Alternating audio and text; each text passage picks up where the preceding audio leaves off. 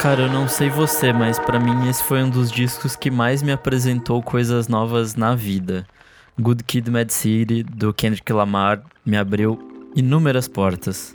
Você começou a ouvir rap por causa desse disco, né? Principalmente sim, assim, foi tipo o meu, de fato, o começo e eu vi todas as possibilidades que o rap tinha e que, sei lá, o Kendrick Lamar tinha por ser um storyteller fodido e tal.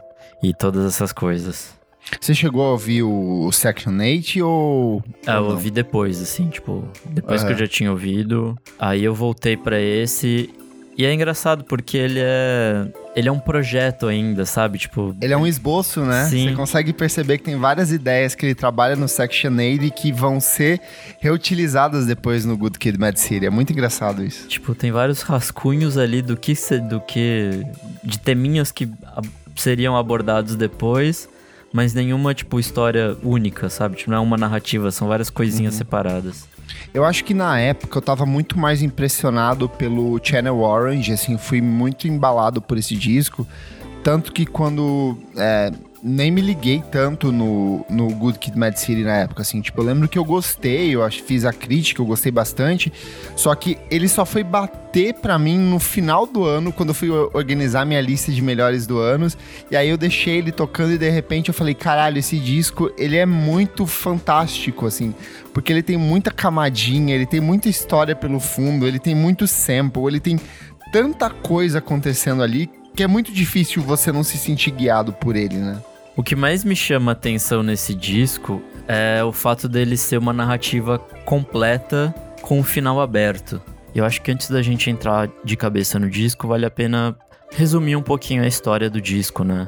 Basicamente, ele conta a história de um dia na vida do Kendrick, quando ele ainda era bem novinho, tipo, tava na escola e tal. Então ele começa a ter o contato com a gangue ao mesmo tempo que começa a ter contato com a arte e tal, então ele tá nesse turbilhão de decidir para onde a vida dele vai nesse momento. Então, ele ainda tá envolvido muito com essa mentalidade de rua, mentalidade de gangue mesmo. O começo do disco é basicamente ele indo encontrar uma mina que ele conheceu numa festa, assim. É, a, a, primeira música é isso, e ele seta um pouco de como o disco vai funcionar. É, enquanto ele tá indo, ele é parado por uns membros de gangue, então ele já começa num turbilhão de coisas, assim, tipo, no final dessa música, que é a primeira música, né, onde começa o disco, já começa logo no clímax, assim, tipo, já vem aquele negócio que fala, tipo, isso aqui é, é diferente, sabe? E só que na verdade isso funciona como um prólogo, porque a primeira música é na verdade o meio da história. E aí depois vem Beat Don't Kill My Vibe, que é uma das músicas, um dos singles, né, que mais fez sucesso. E ele é meio que sabe quando começa um filme e ele tá passando os letreiros, fica aquelas letrinhas subindo com o nome dos artistas e tal? É meio que isso, assim, ele, ele seta o tom do, do filme, digamos, né? E aí a história começa propriamente dita. No, logo no comecinho do disco, ele vai e assalta uma casa junto com os brothers dele, com essa galera de gangue e tal. A gente já começa a ver como o meio interfere na vida do Kendrick, como estar nesse ambiente de violência e de roubo e de droga e de, de tudo isso torna ele meio que uma pessoa violenta, mesmo ele não se entendendo como uma pessoa violenta. Em parte da, da música ele fala, tipo, ah, não, eu eu não sei o que eu tô fazendo aqui, mas eu tô com os meus brothers, tô com os meus homies aqui, então vamos nessa. E a história vai seguindo, assim, ele, ele conta todas as percepções dele sobre, sobre raça, sobre é, violência, sobre muita coisa dentro dessa estrutura. Ele fala sobre dinheiro, sobre posses, né, em Money Trees, que é uma música bem legal. É, Poetic Justice é uma música que inclusive tem a participação do Drake, eu acho bem estranho isso, mas ok. Em que ele finalmente tá com a, com a menina do prólogo. Então é uma música sobre sexo e tal, sobre luxúria, mas ao mesmo tempo é sobre poder e dinheiro e não sobre a mulher em si que ele tá. E aí vem o, o, o ponto principal, né, o ponto central desse disco, que é Good Kid, Mad City, que são duas músicas bem no meio do disco que é onde as coisas acontecem, assim, tipo, é, o cliffhanger que a gente ficou na primeira música volta nessas duas, assim. E é quando a coisa engata e, e começa a ficar pesadão. E basicamente essas músicas, essas duas músicas, né, elas, elas contam como dois membros de outra gangue, tipo, pararam ele, tipo, e falaram, ô, oh, o que você tá fazendo na nossa área e tal, não é para você estar tá aqui e tá, tal, onde seus pais moram. Tipo, sai daqui, sai vazado. E aí vem Swimming Pools, que é uma música muito foda também, foi lançada como single. E ela fala sobre, sobre bebida, basicamente, né? Ela fala sobre o acesso à bebida. Inclusive, Swimming Pools é tipo, ah, o que o Kendrick fala, se eu poderia facilmente encher uma piscina com com álcool que tem na minha casa, que tinha na, na, casa da minha família e tal. Então ele conta esse passado dele com a bebida e também a dependência da droga para fugir dessa, dessa situação merda que ele acabou de passar.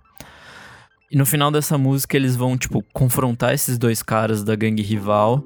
E aí chega Sing About Me, que é quando eles.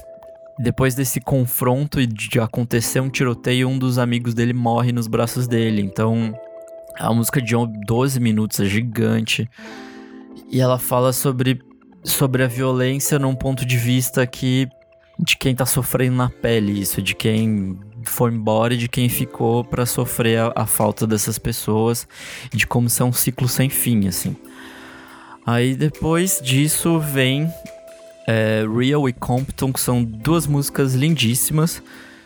E é ele se aceitando nesse papel de tipo, ah não, eu não quero mais viver essa violência de gangue, eu quero me acertar como rapper mesmo. Esse sou eu, eu real e tal. E fora isso, tem toda a conexão dele com Deus e tal. E, e é uma parte bem bonita, inclusive. Isso Porque é muito legal. ele é um filme, né? As pessoas não se tocam, mas tipo, tem um subtítulo dele, que é a Short Film by Kendrick Lamar. É muito legal porque ele confunde, a, a, todo tempo ele joga entre ficção e realidade, né?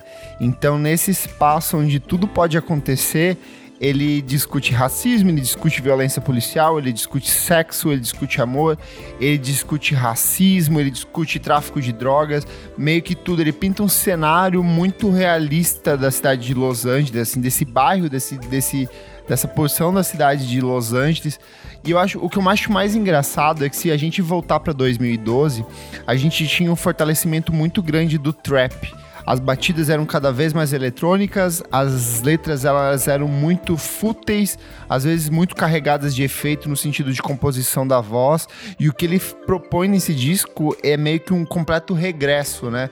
Que ele traz de volta todo um sentimento de anos 90, de tudo que era produzido na década de 90, tanto que ele dialoga muito com o The Chronic do Dr. Dre, que é justamente o produtor executivo do, do álbum, né? Que é o primeiro grande álbum do Kendrick Lamar, lançado por, um, por, um, por, uma, por uma major, por uma grande gravadora, porque os outros anteriores, que era uma mixtape e era o disco Section 8, eles eram trabalhos um pouco menores, né? É, o Section 8 foi lançado pela Top Dog Entertainment, que foi um selo que ó, ali logo no início da carreira do Kendrick já assinou ele e tal.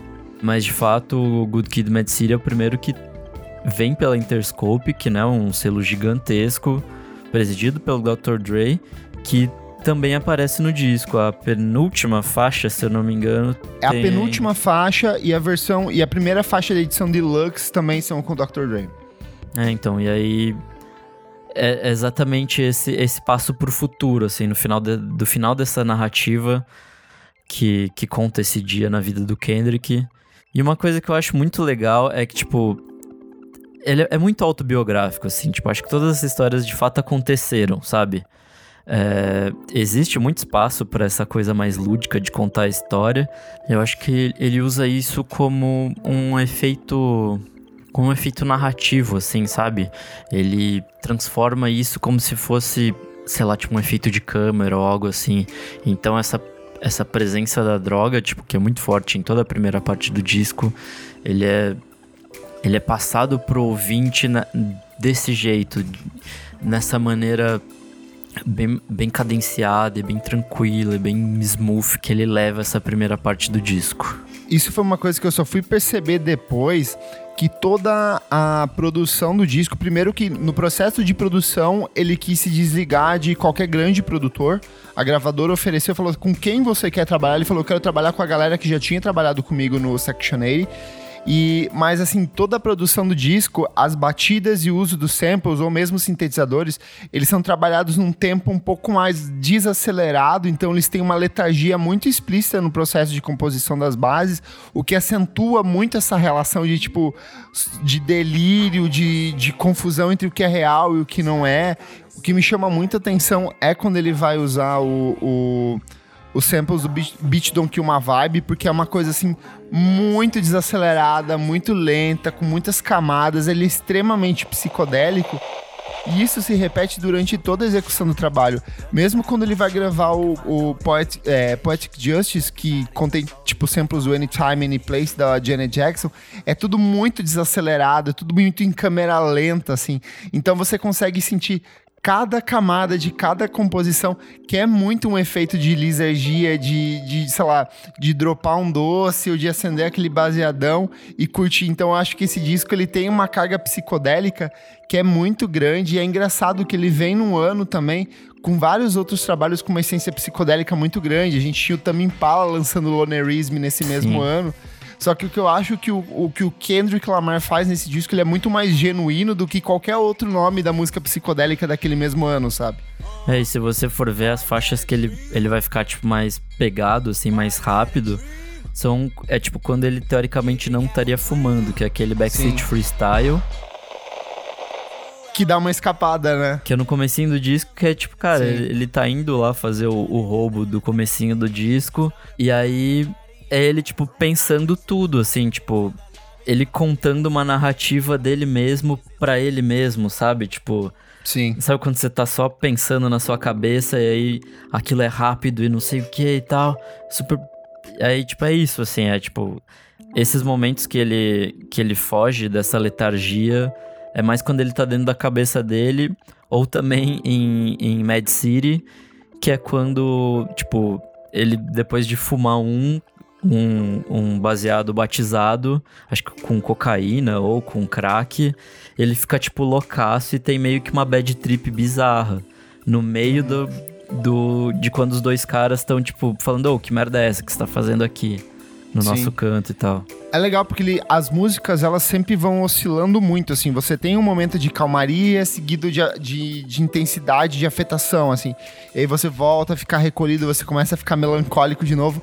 E aí ele te dá um pico, assim, do nada. Então é, essas ondulações do disco, elas dão um dinamismo pro trabalho que é muito surpreendente, assim. Se você for ver, é, é meio que cada música, ela, elas são trabalhadas de um jeito muito individual. Só que quando elas são postas dentro da estrutura do disco, disco, elas têm uma fluidez que é muito única, assim, que é, eu acho que mesmo o To Butterfly não tem essa capacidade de costura das músicas, ou qualquer outro trabalho do Kendrick, por exemplo, Dem, eu não acho ele tão bem amarrado conceitualmente quanto esse disco, sabe? Eu acho que ele propõe uma coisa para você no, no início do disco e ele conduz a sua experiência até o final, sabe? Eu acho isso que é, é o mais fantástico nesse disco. É, tem uma coisa interessante também, que às vezes ele quebra no meio da música, assim, tipo Sim. Na, na Mad City, por exemplo, ele tá tipo uma puta bad trip do caralho, não sei o que. Aí do nada ela para e vira tipo um rapzão anos 90, meio Tupac, assim, sabe? Tipo. Sim. Porque é meio que tipo, ele deu um estalo e ele acordou, assim, tipo.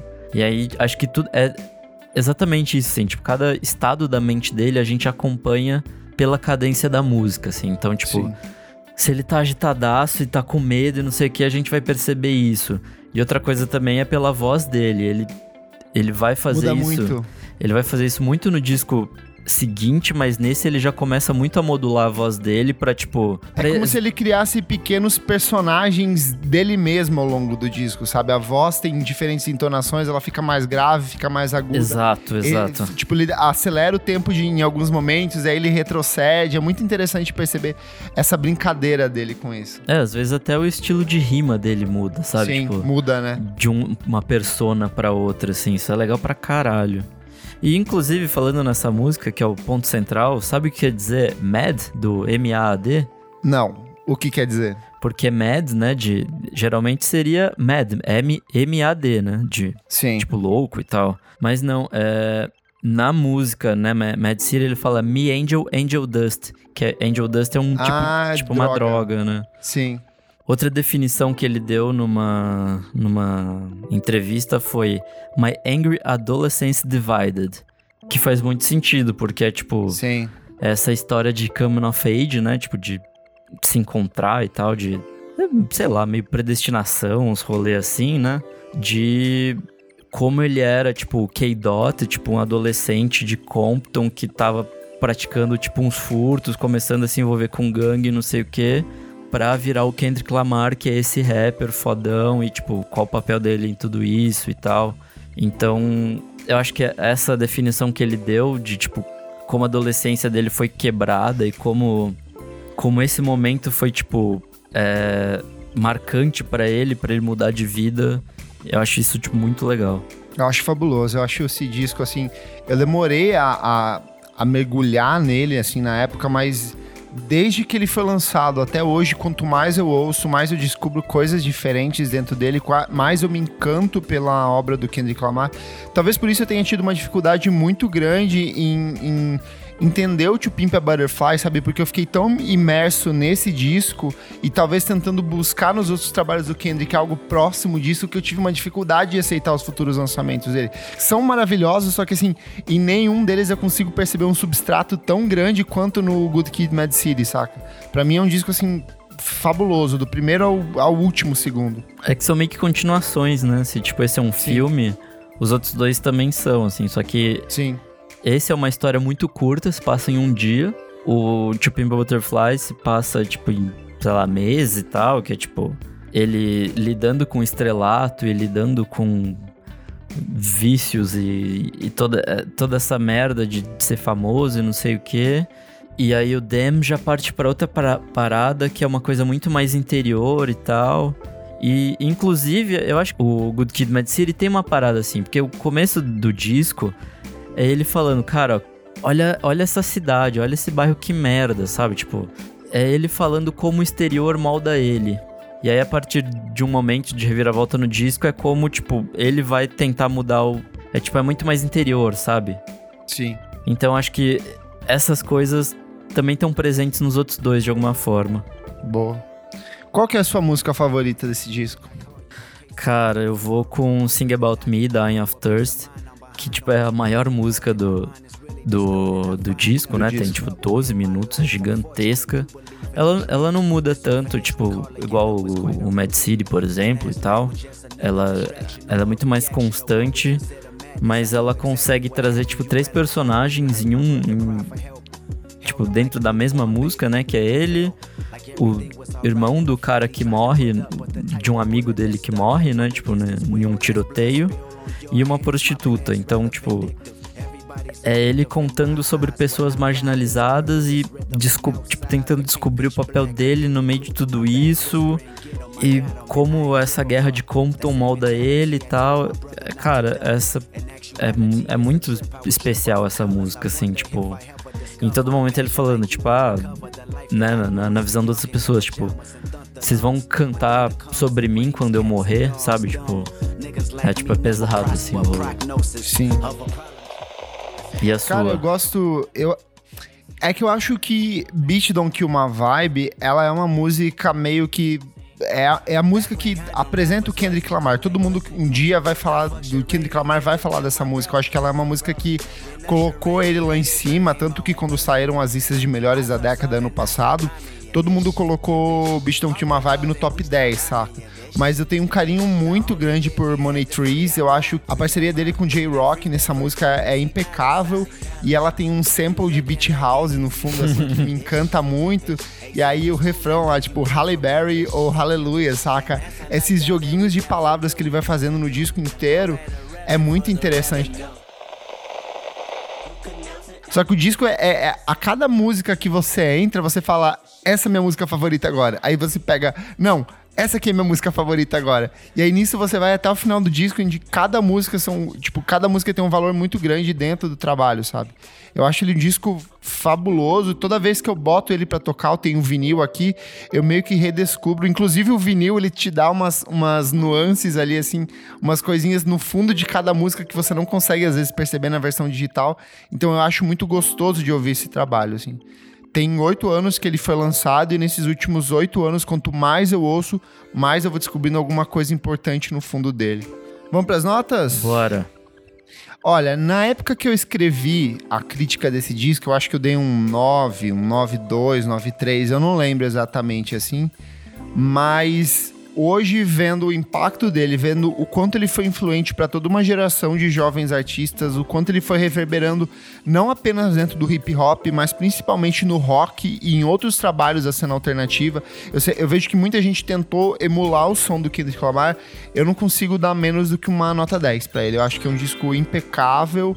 Eu sinto que todos os outros discos do Kendrick eles meio que partem dessa estrutura que ele apresenta no Good Kid, Mad City. E eu acho que é um disco que tende a evoluir cada vez mais. Toda vez que eu ouço, eu vou redescobrindo ele. Então, é um disco que para mim é impecável, é nota 10. Cara, esse disco é perfeito. Se permitissem, eu ia dar tipo 11, 12, 13, porque puta merda. Como esse disco é foda. É, cara, eu acho que é bem isso que você falou mesmo. Ele, ele solidifica um, o Kendrick como um cara grande do rap, como um cara, tipo, a ser perseguido, um cara que, tipo, vai causar muito e que muita gente foi atrás, assim, tipo, da, dessa sonoridade e de quem tava produzindo ele e tal. Então, tipo, ele gerou todo um burburinho atrás dele, assim, que eu não via a, nesse nível fazia tempo, assim, sabe? Uhum. E você, que nota você dá para esse disco? Conta pra gente lá no nosso arroba podcastvfsm no Instagram.